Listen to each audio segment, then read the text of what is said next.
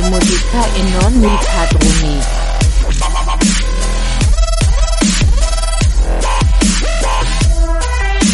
E fare musica. Fa fa fa. Re musica.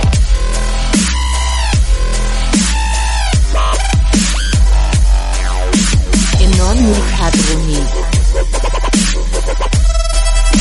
E fare musica e non mi padroni.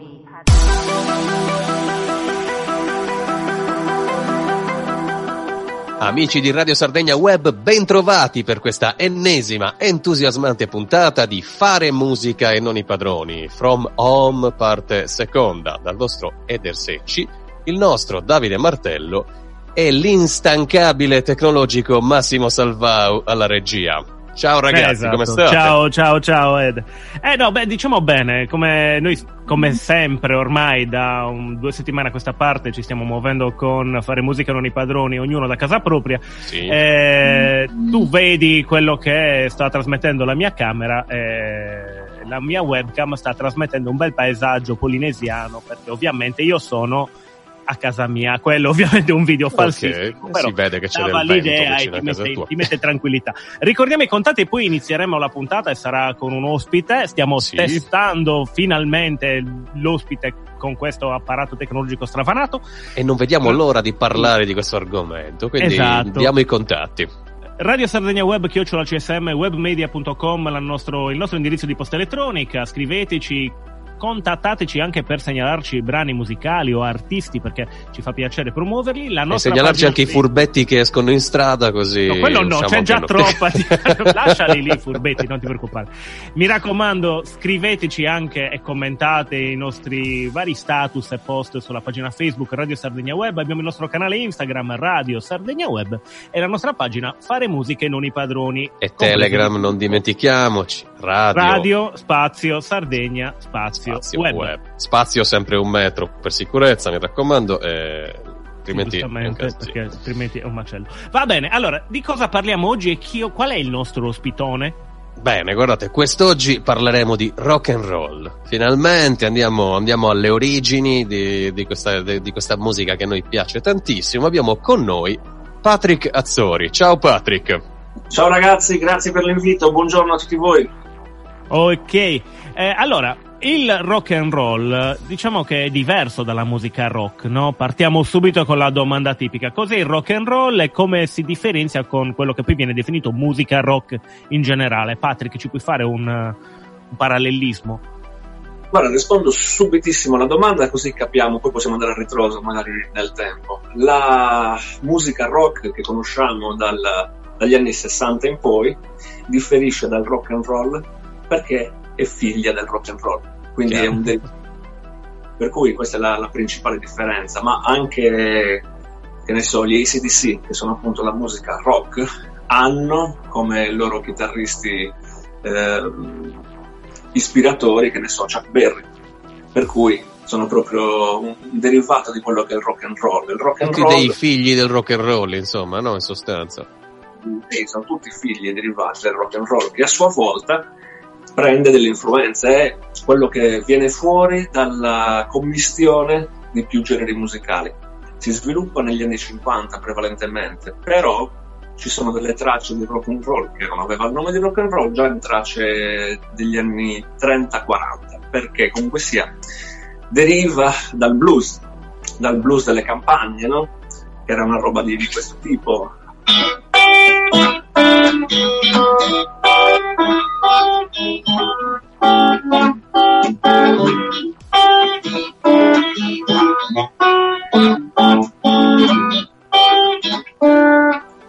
E successivamente anche col blues elettrico di, di Chicago, lo shuffle blues, che poi ritroveremo che è una roba di questo tipo.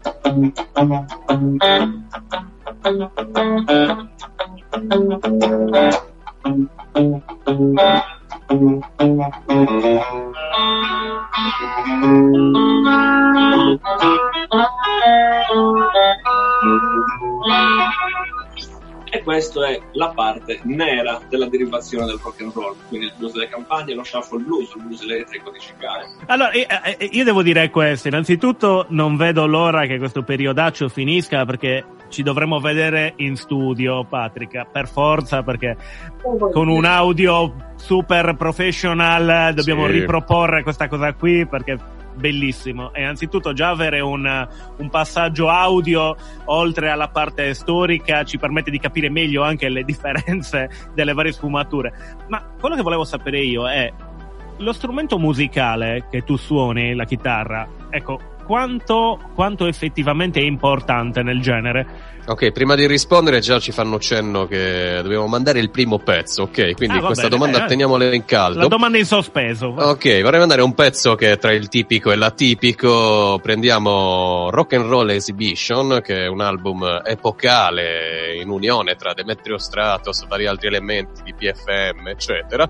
E il pezzo si chiama eh, Man Woman Blues, è, stato, è un pezzo di Jerry Lee Lewis, è stato inciso intorno al 79 ascoltiamolo, poi torneremo. Eh, tenete in caldo la domanda, insomma. I got a woman as mean as she can be. Well, I got a woman as mean as she can. Well, sometimes I think she's almost as mean as me.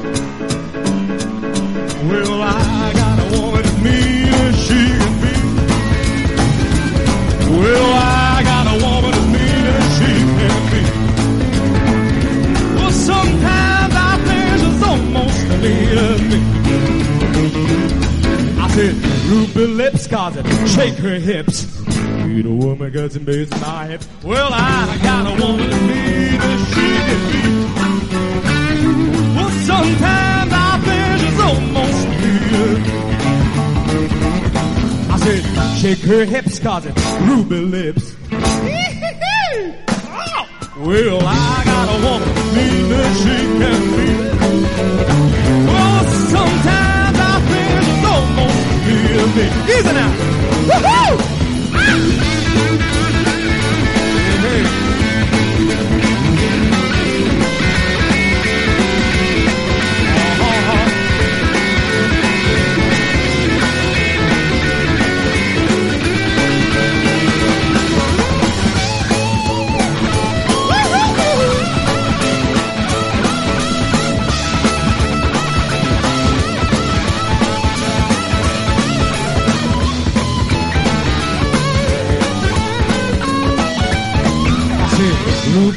Cause it shake her hips. I got a woman to her up and throw her hips. Well, I got a woman as mean as she can be.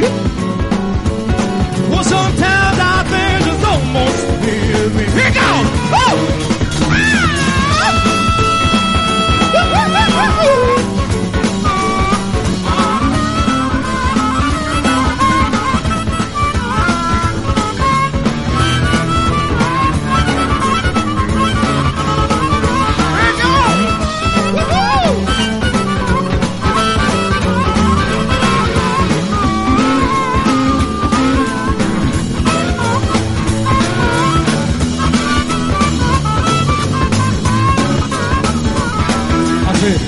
Ruby lips, cause it shake her hips.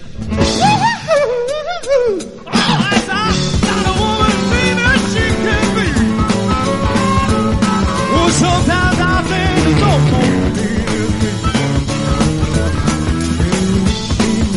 a woman blue. Need me a woman blue. Need me a woman blue. That's alright. Need me a woman blue. Well, sometimes I think she's almost me. Easy now. Me need a woman blue, yeah. Me need a woman. Me need a woman blue.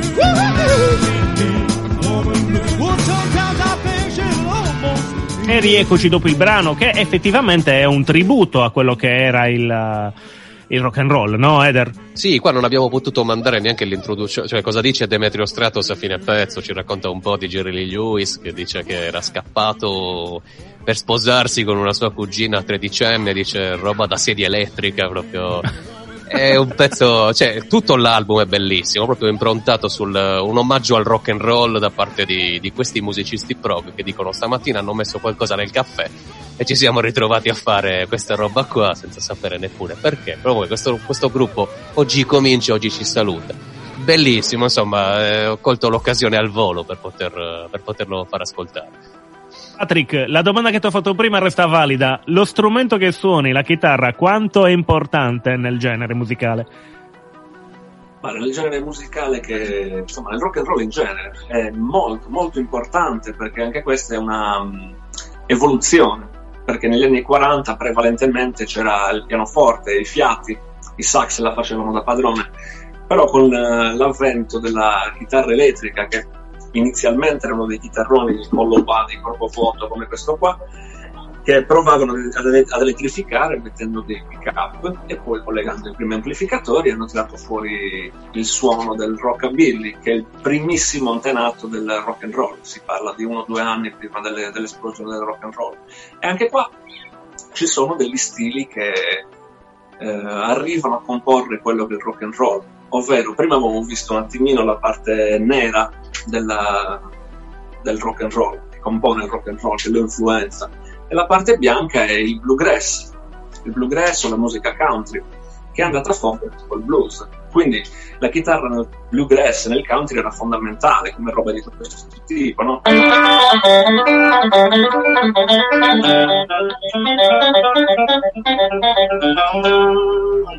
O che ne so, come Mel Travis.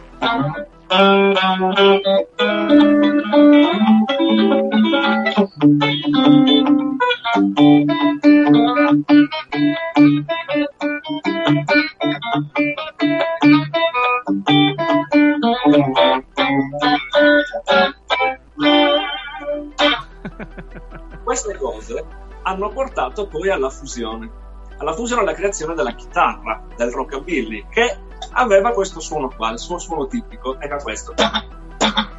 Uno slant. Mm. Un eco che loro hanno inventato. La Sembrava l'intro di Back in Black della CDC. Vedi l'influenza. Vedi l'influenza. Eh, appunto. Loro si sono inventati questo suono di chitarra con le, le bobine doppiate e sfalsate un attimino in modo da creare il doppio colpo, un ritardo un delay. Ed ecco che abbiamo la chitarra di Scotty Moore, che era il chitarrista di Elvis Presley, che faceva presto a poco così.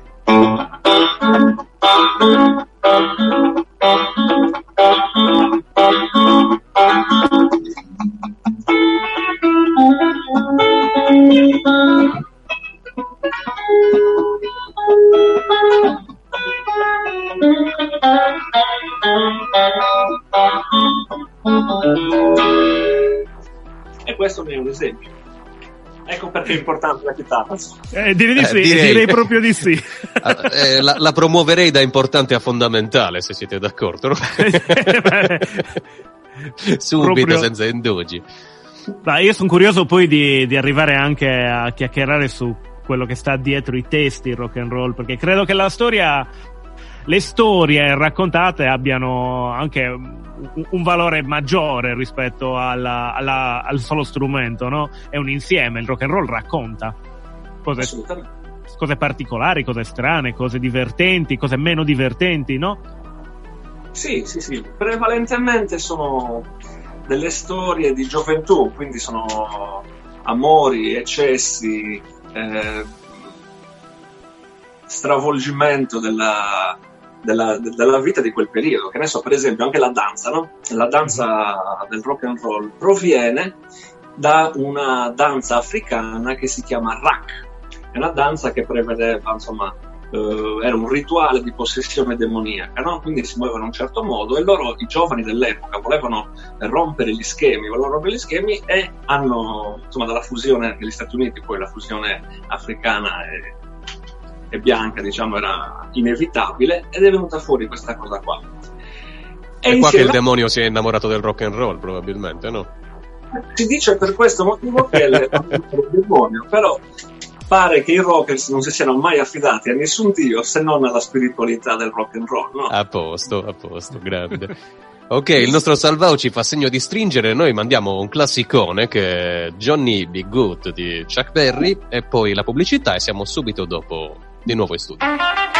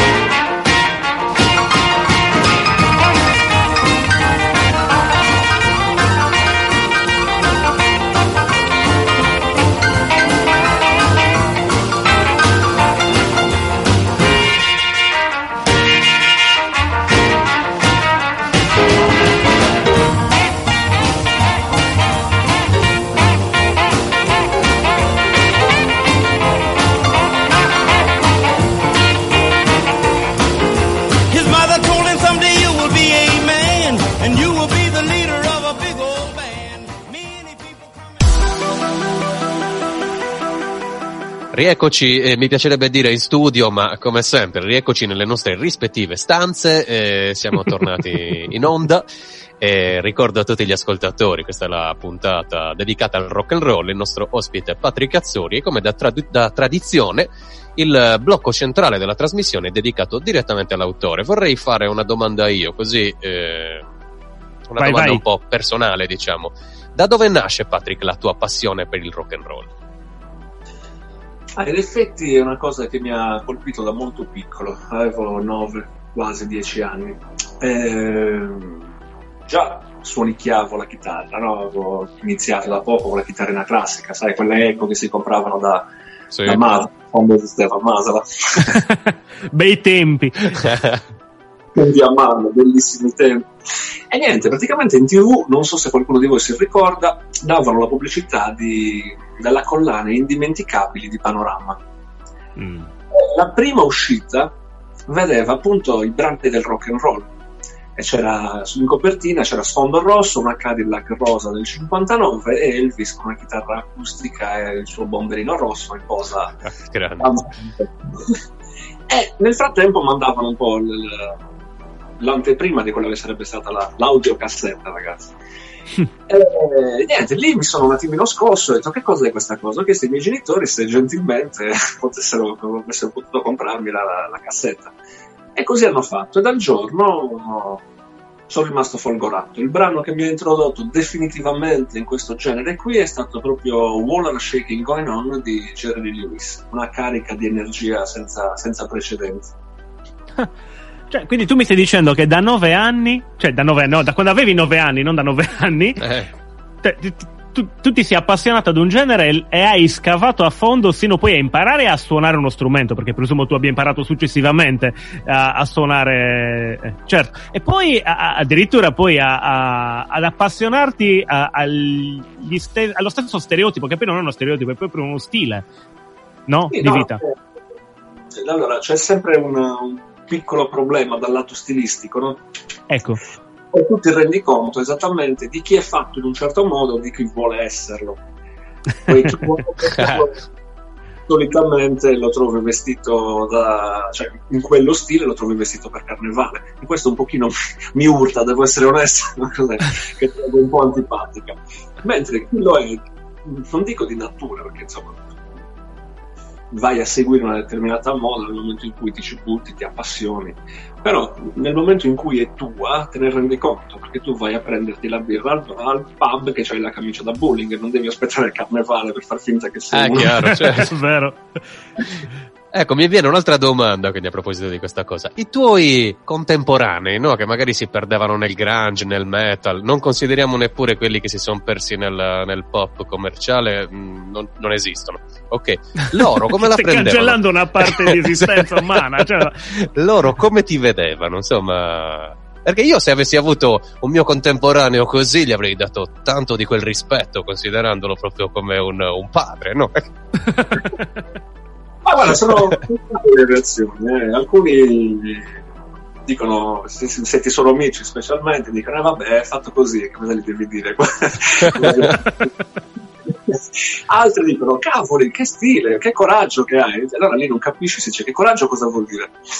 Allora, dici, "No, Il coraggio di essere te stesso. Ah, ok, così ci Ah, beh, piace. quello sì, ci sta. Altri invece ti guardano come se fossi, che ne so, un qualcosa di folcloristico e dici, cioè, mica scoppiato. Cioè, No,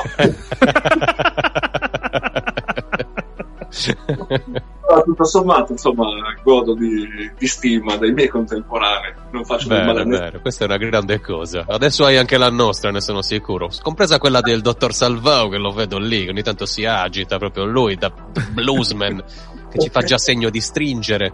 Eh, sempre stringe, è peggio del limone, sa sempre lì a fare... ok, Patrick, questo blocco è dedicato a te, come abbiamo detto. Quindi ehm, vorremmo mandare dei tuoi pezzi, ok? Cosa ci suggerisci?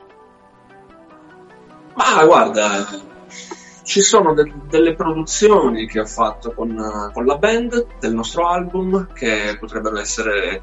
Io le ho qua anche pensando al fatto che magari le volevate sentire dal vivo e sono Sì. Baby, Tonight, Baby Tonight che è proprio degli Wheelers fatta nel primo album. Poi c'è un brano che non ho mai fatto uscire, lo suono raramente anche nei live, si chiama Half Moon of Paris, che è appunto Ok. la mezza. Cominciamo Eh, con eh, Baby... Baby Com'era? Tonight. Baby Baby- Tonight? Ok.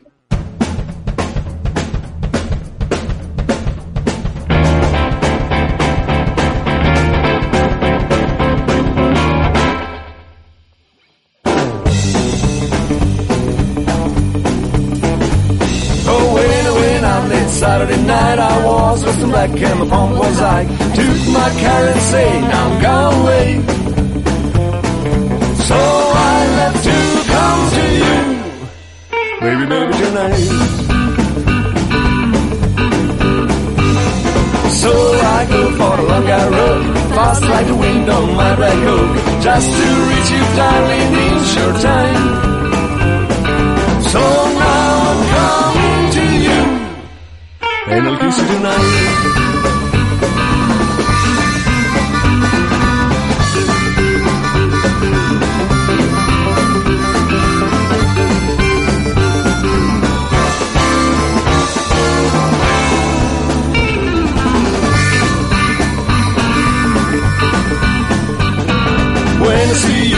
Heart boom. You say kiss me, darling, and I'll say soon. One of those kisses that I'll never forget. Sure, it will be nice. You can bet. Now is the time to say good night, oh home. Okay, let's rock.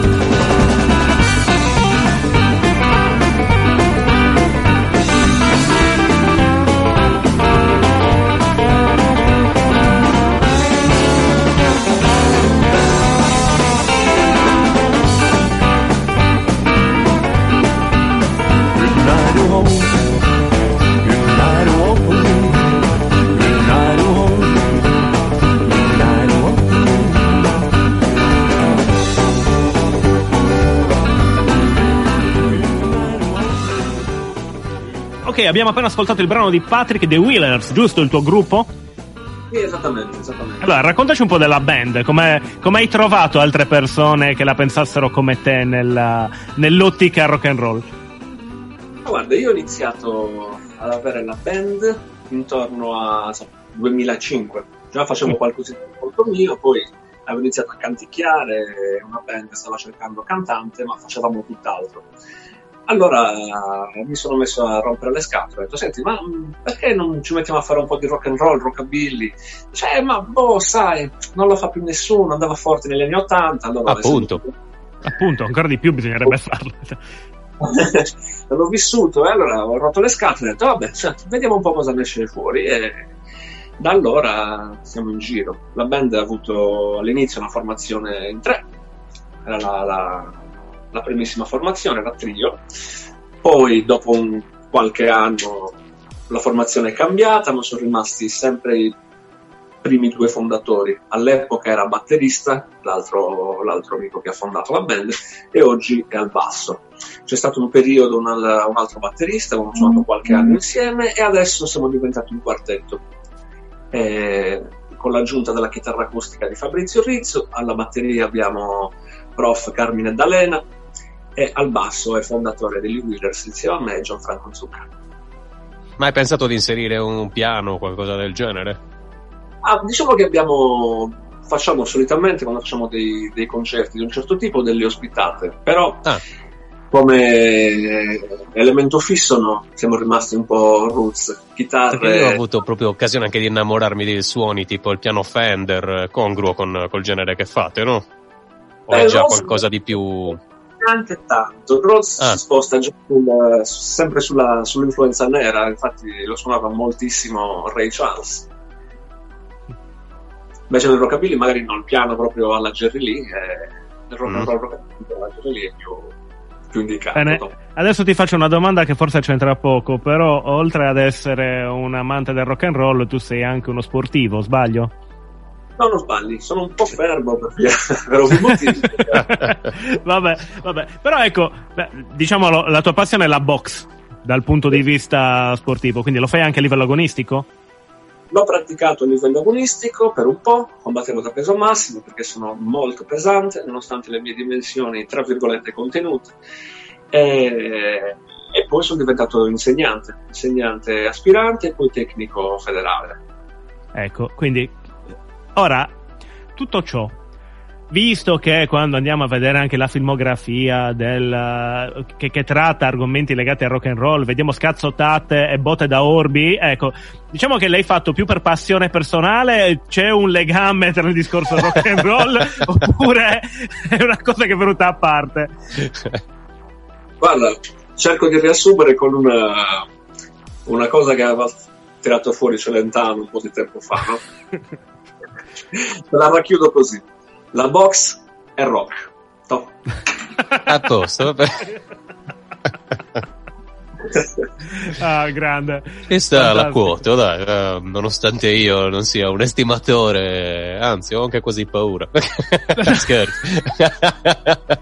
Ma lo sai che invece adesso non vorrei de- declinare sul discorso, sul discorso sportivo, però eh, è forse uno degli sport che, che mi piace di più dal punto di vista filosofico del rispetto, a prescindere dall'alto, dal discorso televisivo, da quello che puoi vedere, però se parli più con... del curling, Davide Martello?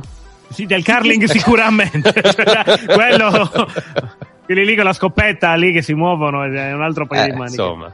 Però negli sport una filosofia, vabbè, dai, lasciamo perdere. negli sport da combattimento la box eh, boh, non lo so, sembra quasi un'arte marziale di base, non te lo so spiegare, non, non ne capisco un piffero, ma mi ha sempre attratto quella Beh, guarda, tu devi sapere che stai salendo dentro un quadrato a sviluppare il massimo delle tue potenzialità contro il tuo avversario. Il che non significa che tu debba odiare la persona che è davanti, perché è un uomo come te. Però se sali là dentro hai fatto una scelta e se devi vincere gli devi manare. Quindi, eh, ma sono vere tutte queste, il discorso delle provocazioni che tra l'altro si innescano eh sì, quello non è neanche odio, è più una questione psicologica. Tu una sorta di transagonistica, no? Esatto, tu devi riuscire a batterlo prima di salire sul ring. Perché se lo fai salire smontato delle sue convinzioni, Ah, hai, hai vinto il 50%, eh. Ah, ecco, ecco, grande. E Il Salvao ci fa nuovamente il Sì, segno sì, di stringere col suo limone in mano. 50% della nostra trasmissione. Adesso quindi c'è un altro brano di Patrick. Patrick, che cosa ci proponi? Ma guarda, io rimarrei ancora sul primo album degli Wheelers. E se vi piacciono i lenti, avevo scritto una canzone che aveva partecipato anche al contest dell'Unione Sarda nel lontano 2012, che poi abbiamo risuonato con gli Wheelers e messa nel disco, che si chiama Ti chiamerò. Ok. Ti chiamerò, ascoltiamola.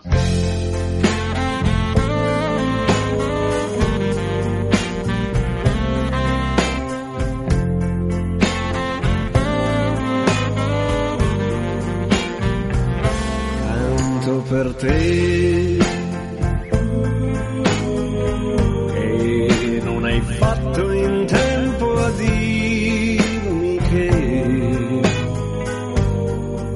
nostri giorni erano finiti e i nostri sogni già partiti che già eri andata via.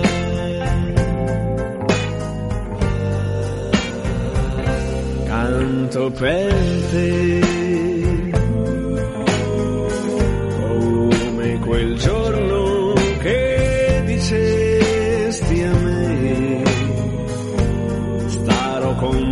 tutta la vita una promessa già tradita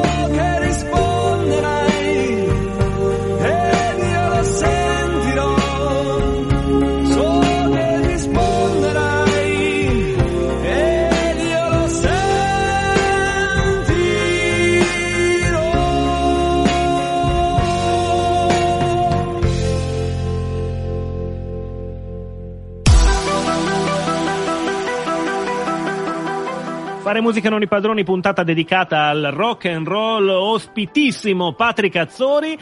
Allora, eh, abbiamo ascoltato nel blocco precedente i tuoi brani. Io vorrei chiederti, visto, visto che il rock and roll appunto non, non nasce in Italia, no? Non sto dicendo erusia, non nasce in Italia, però come si No. sposa, come si sposa la lingua italiana nel rock and roll? Cioè c'è possibilità o no? Ma guarda, nelle origini c'è stata possibilità, abbiamo avuto i precursori del rock and roll, ripeterò questo nome, che è stato Celentano, abbiamo avuto le Bertoni, abbiamo avuto Ghigo, abbiamo avuto Clem Sacco, che hanno fatto insomma, del rock and roll italiano la loro, la loro bandiera. E devo dire che, che funzionava, eh. del resto qua, a parte i primissimi brani del rock and roll, pare che a fondare il rock and roll sia stato il brano di Billali, Rock Around the Clock, no? Quella Sì. One, Two, Three, Sì, four, sì. Quella pare che abbia fondato il rock and roll e come è arrivata in Italia, le prime influenze, ci sono stati subito musicisti che hanno replicato in italiano. E... Tra l'altro era stata la prima sigla di Happy Days, della prima serie di Happy Days. o forse la, la sigla finale, no? qualcosa del genere. Vero, vero. E quindi insomma sì, penso che si possa sposare se c'è il giusto piglio, il giusto- la giusta argomentazione, che alla fine è sempre la stessa. Si possa fare. Eder, adesso Dimmi, dimmi. Io faccio una domanda anche a te, tu direi che cacchio, perché questo qua deve chiedere a me delle cose sul rock and roll che mi ha appena detto e non capisco una pizza, però... Fai pure, poi- fai pure. Ma voglio sapere quali sono i tuoi ascolti rock and roll, cioè tu come sei approdato a- ad ascoltare il rock and roll? Ti piace, Allora, guarda, ti piace? Per esempio, che ne so, quella Johnny B. Good, eh, Chuck Berry, immagino che la gran parte di noi l'abbiano conosciuta grazie al ritorno al futuro. no? Ma io è lì che volevo bellissima. arrivare, vedi, lo sapevo. C'è quella scena bellissima di Marty McFly che la suona davanti a tutti, no? E c'è il tizio, il tizio che prende il telefono e chiama suo cugino Chuck Berry e gli dice questo è il suono che cercavi come se gli sia stata comunicata dal futuro stesso quindi già è una cosa bellissima poi vabbè Elvis Presley quando io comprai il mio primo impianto stereo con grossi sacrifici con tutti i soldi della Cresima e mica altri risparmi strani uno dei primi CD che mi fu dato per testare l'impianto fu una raccolta di Elvis Presley dove c'era Ciuri Flori e tutti questi pezzi. Quindi insomma io l'ho sempre rispettato. Non sono mai stato un cultore ma sicuramente ho avuto modo di amarlo in diverse sfaccettature. Ecco, adesso è lì io volevo arrivare, perché poi adesso ritorniamo un attimo a Patrick. Mm, il- la parte cinematografica è, è Elvis, l'iconica, diciamo, ha- ha- è quella che ha toccato di più anche le persone che effettivamente non conoscevano il genere, cioè chi è approdato, salvo essere stato prima un cultore musicale che ci è arrivato passando per il blues o per uno studio personale, ci è arrivato tramite il cinema, ci è arrivato tramite un, uh, anche il, il discorso Italia, il vedere ai noi tramite anche la pubblicità Davide e vero? pubblicità, certo, ma anche tramite, cosa ne so, appunto, Little Tony, con quell'atteggiamento, che è proprio un atteggiamento che eh, andava quasi contro quello, quello degli altri musicisti dell'epoca e quindi ti incuriosiva. E poi all- all- allora lì vai a scavare, scopri, eccetera. Quindi quello che vorrei capire, è, ritornando anche alla domanda eh, della parte precedente, ma eh, l'atteggiamento conta per fare rock and roll? Cioè bisogna avere atteggiamento oppure è un qualcosa che ti nasce spontaneo una volta che apprezzi e sei all'interno della, della faccenda? Anche Ma nei guarda, live, eh, parlo dei live soprattutto, nell'es- nell'esprimere la musica al pubblico, ecco.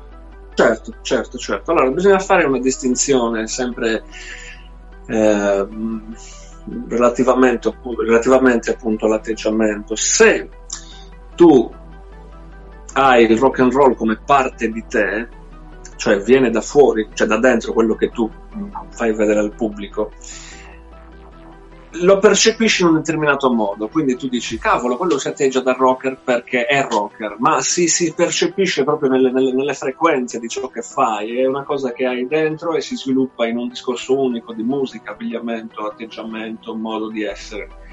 Se invece tu lo fai perché hai scoperto che magari alle persone piacciono gli anni 50 e ti metti a fare gli anni 50, è una, una roba, cioè una, una marchettona allucinante e ti scoprono subito, immediatamente e vai a, a rovinarti e a, a rovinare anche una, una nicchia, perché già ce ne sono pochissimi musicisti, se in più la gente vede uno che, che vuole farsi la marchetta e dice ah ma questo è il rock and roll anni 50 e non vado più a sentirlo Eh, non so se riesco a. No, eh, direi. Ragazzi, Massi ha di nuovo il limone in mano, ci faceva segno di, di stringere. Quindi, E allora ascoltiamo perché- uno che finto non, non era, Jerry Lee Lewis. no? Esatto. Però lo Eh, dici tu il titolo, Eder, vai, Lo vai. dico io, siamo sicuri? Allora, What a lot of loving going on, ok? eh, speriamo di esserci riusciti. Musica.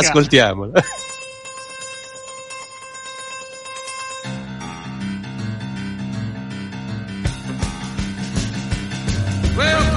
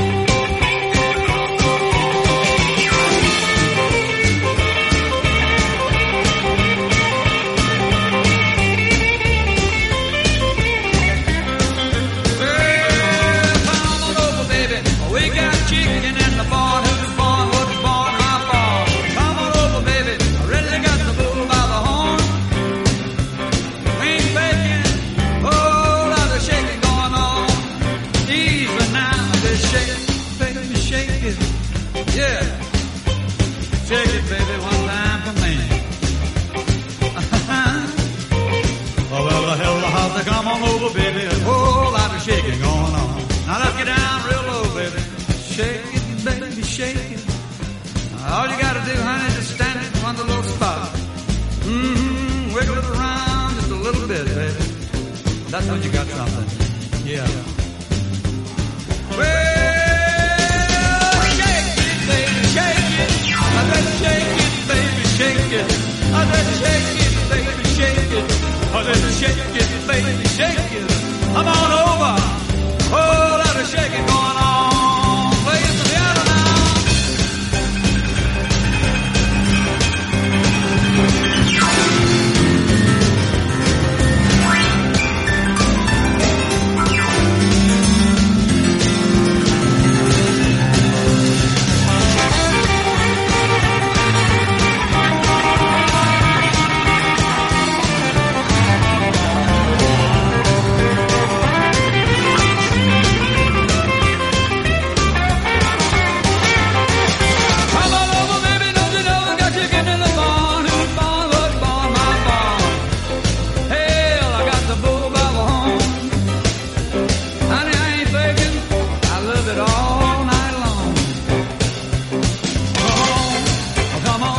eccoci di ritorno. eh, abbiamo ascoltato Jerry Lee Lewis. Non ripetiamo il titolo, penso che lui l'abbia detto meglio di noi durante la canzone.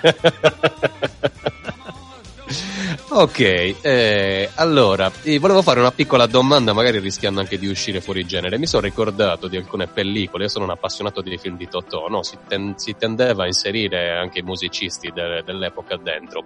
In uno, non ricordo quale fosse in particolare, c'era eh, Carosone con la sua band. Cosa mi dici di, di Carosone? Si può inserire all'interno? Ma diciamo che Carosone è stato un, un grandissimo, secondo me, un grande pianista insieme anche alla sua orchestra di persone allucinanti per l'epoca. Eh, Però-. Più che rock rock and roll, loro sono swing e jazz. Ah, ok, ok, quindi già considerabile. Rosone con l'avvento del rock and roll eh, ha tenuto ancora per un po', poi con lo sviluppo successivo lui si è ritirato e aveva detto una roba tipo non sono più tempi per me, infatti noi l'avevamo previsto in tv negli anni 90 quando era ormai anziano, Sì. però lui l'aveva fatto negli anni 40-50 e aveva detto basta. Però insomma, onore a Carosone, uno dei miei Assolutamente, assolutamente. Senti, che ne dici di... di- di- cioè, una domanda è questa. Johnny Cash. Eh, Johnny Ok. Cash. Allora, Eh. io eh, con, ehm, con il mio gruppo abbiamo voluto fare una- un tributo, non l'abbiamo mai pubblicato, comunque eh, abbiamo ripreso una canzone che lui stesso ha coverato, The Heart. Ok? Mhm. Ecco, la, la storia di Johnny Cash è forse da- incredibile, cioè nel senso ne ha passato talmente tante che buonanotte al 6 che non è l'unico, però io mi ricordo, adesso non vorrei dire, sempre tornando alla parte cinematografica, una sorta di scontro o confronto tra Elvis e Johnny Cash. C'è stato, non c'è stato, tu che sei un, eh, un patito, una conoscitore anche di, questo, di quel periodo. Ma guarda, loro tieni conto che erano ragazzi di 20 anni all'epoca del loro boom. Per cui io non so se ci sono stati dei contrasti, perché comunque sia si occupavano anche stilisticamente di cose differenti. Cash era proprio ehm, un musicista del sud con un altro tipo di, ca- di- di suono che era country billy, ok? Invece Elvis parte dal rockabilly e rock and roll, quindi le loro strade sono separate. Però, secondo me, sai com'è? Tra giovani, quando uno esplode, c'è l'altro che è esploso un attimo prima, pensa, "E questo qua non mi frega il posto, magari può essere successa una roba del genere. ok. Senti, altra domanda che, che c'entra poco. Eh, come, li- come le prendi le cover di rock and roll, di brani rock and roll, in, cioè trasformati in altri generi? Cioè, la- le vedi bene, le vedi male, le vedi fuori contesto? Ma ci sono stati. C'è stato un gruppo qualche anno fa che ha provato a fare questa roba, si chiamano i Baseball. Era un quartetto di bei ragazzi tedeschi, se non ricordo Io intanto male. me li segno, che sono un appassionato di cover, no? Peraltro.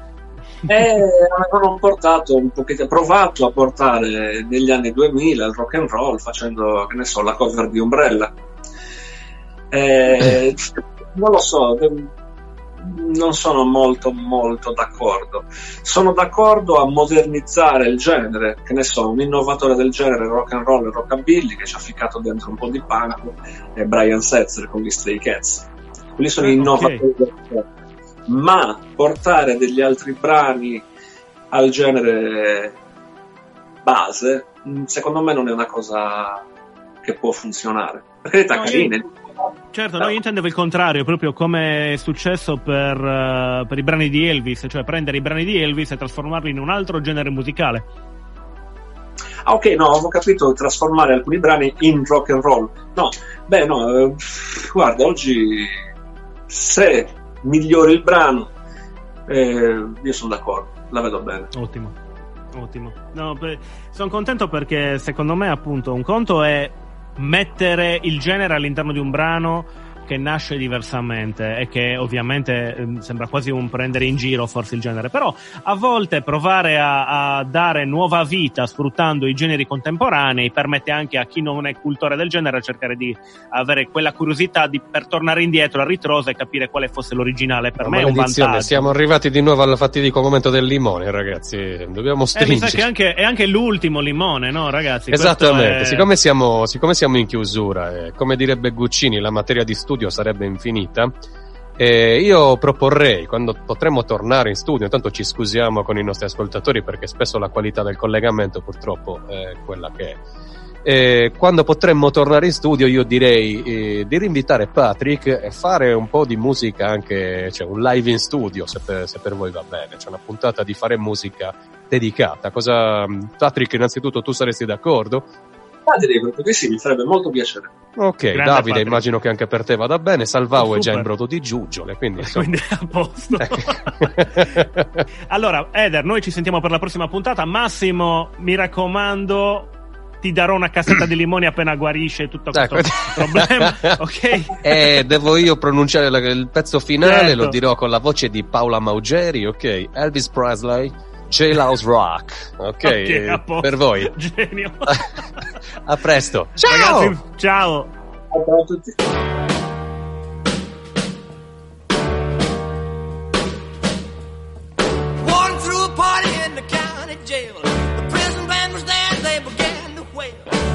jumping and the began to swing.